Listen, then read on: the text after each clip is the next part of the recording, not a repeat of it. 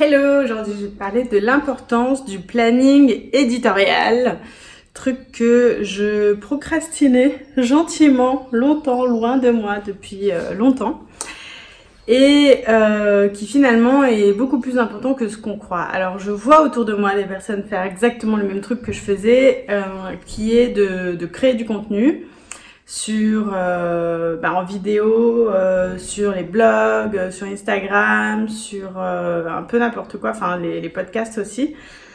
Et un petit peu au petit bonheur la chance, en mode bah voyons, quelle est mon inspiration d'aujourd'hui et puis pouf, je partage ça. Donc moi aussi j'ai fait ça, ça m'a donné des vidéos qui avaient 60 vues.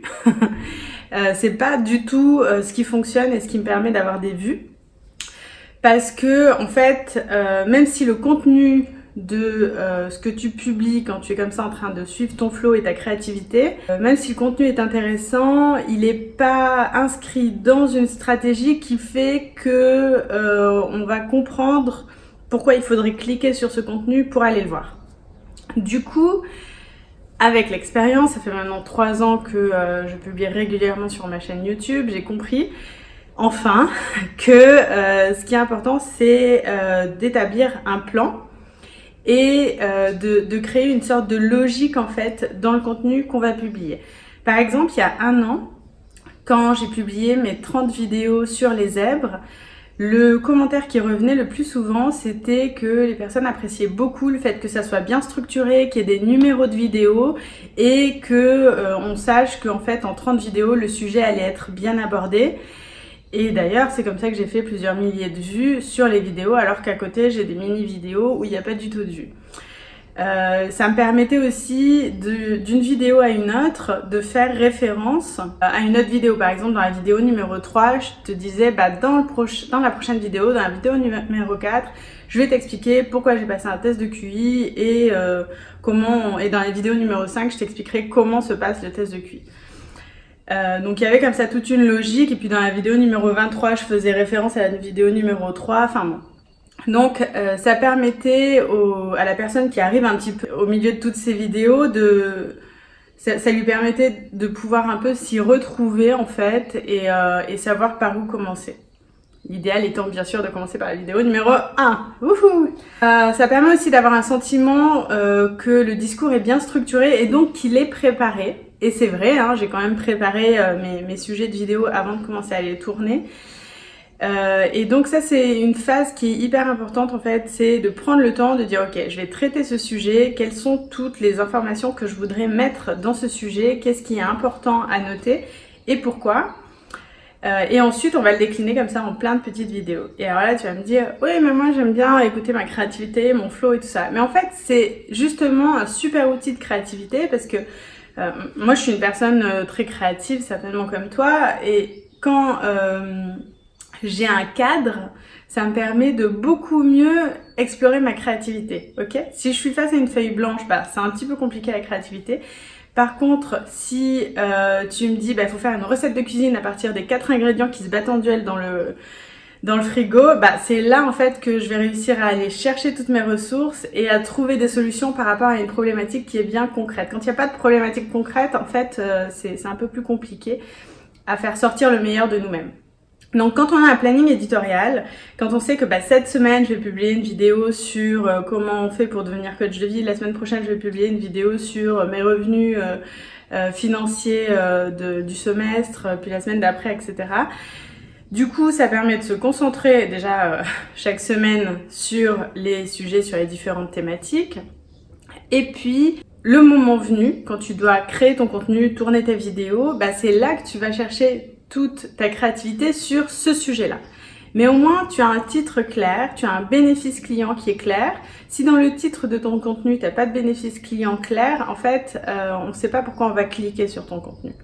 Donc ça, c'est super, super important. Euh, autre bénéfice que d'avoir un planning éditorial, c'est euh, de savoir de quoi tu vas parler pendant les prochaines semaines et pendant les prochains mois. Ça permet euh, de planifier tes contenus en avance si tu pars en voyage ou en vacances. Pour moi, c'est pas la même chose.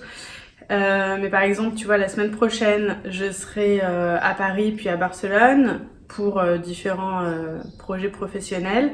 Personnel, mais bon, on s'en fout. Euh, je sais que je vais pouvoir partir tranquille parce que j'aurai tourné mes vidéos avant de pouvoir partir en voyage et donc quand je serai en voyage, je pourrai m'occuper pleinement de mes clients et de mes rendez-vous à ce moment-là sans avoir la préoccupation du contenu que je dois créer parce que ça a déjà été structuré et que cette vidéo, elle vient ici dans une série de vidéos pour aider les entrepreneurs à se mettre à leur compte. Voilà, une autre grosse problématique que j'avais euh, et que euh, beaucoup de zèbres multipotentiels qui me suivent ont aussi, c'est celle d'avoir trop de diversité de types de contenu. Alors moi je publie sur YouTube des vidéos euh, comme ça avec des astuces pour les entrepreneurs. Je publie chaque semaine une interview de femmes inspirantes. je publie des contenus sur euh, mon podcast. Alors parfois c'est des contenus de, ma chaîne YouTube, mais parfois je fais des podcasts, seulement podcasts, euh, parce que euh, je trouve que c'est un format qui est intéressant à, travailler. Je publie chaque semaine des contenus sur mon blog. Donc en général, j'essaie de faire qu'ils aient un lien avec les vidéos YouTube et les interviews. Euh, mais parfois, ça peut être juste un article de blog aussi comme ça. Et puis, j'ai une stratégie euh, de publication de contenu sur Instagram et Pinterest. Euh, je publie très peu sur Facebook et Twitter. Enfin, ça, c'est juste automatisé et, et je passe pas vraiment de temps là-dessus. Euh, mais donc ça fait beaucoup de contenu et euh, beaucoup de types de contenu qui s'adressent à différents publics parce que j'ai le public des élèves, j'ai le public des entrepreneurs, j'ai le public des femmes inspirantes. Alors en théorie les femmes inspirantes sont là pour inspirer les, les entrepreneurs qui cherchent leur mission de vie.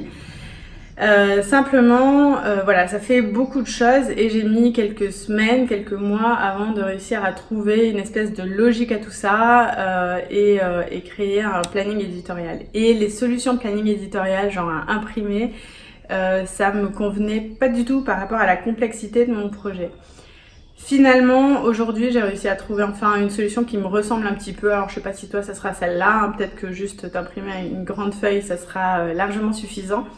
Mais euh, moi, j'ai euh, navigué dans plusieurs outils que j'ai laissé tomber. J'avais un tableur, euh, j'avais les brouillons sur WordPress, j'avais plein de, trucs, j'avais des notes sur mon bullet journal. Euh, mais finalement, j'ai l'impression que ce qui commence à fonctionner chez moi, c'est un tableau sur Trello dans lequel j'ai ajouté un plugin Calendar, ce qui me permet de visualiser mes publications et comme ça je sais euh, bah, que euh, le jeudi je publie une vidéo, le vendredi euh, je publie une newsletter qui correspond au contenu de la semaine. voilà, le mercredi c'est plutôt le jour du podcast. Enfin bon, en tout cas je commence à avoir comme ça une espèce de vision de calendrier de ce que je veux proposer euh, et que ça soit un petit peu étalé. C'est-à-dire, je veux pas me retrouver avec une semaine où je publie 5 euh, vidéos sur YouTube et puis après pendant 5 semaines j'en publie plus.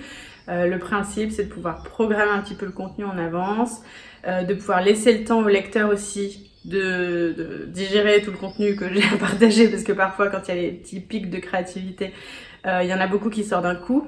C'est ok, tu peux tourner trois vidéos dans la même journée.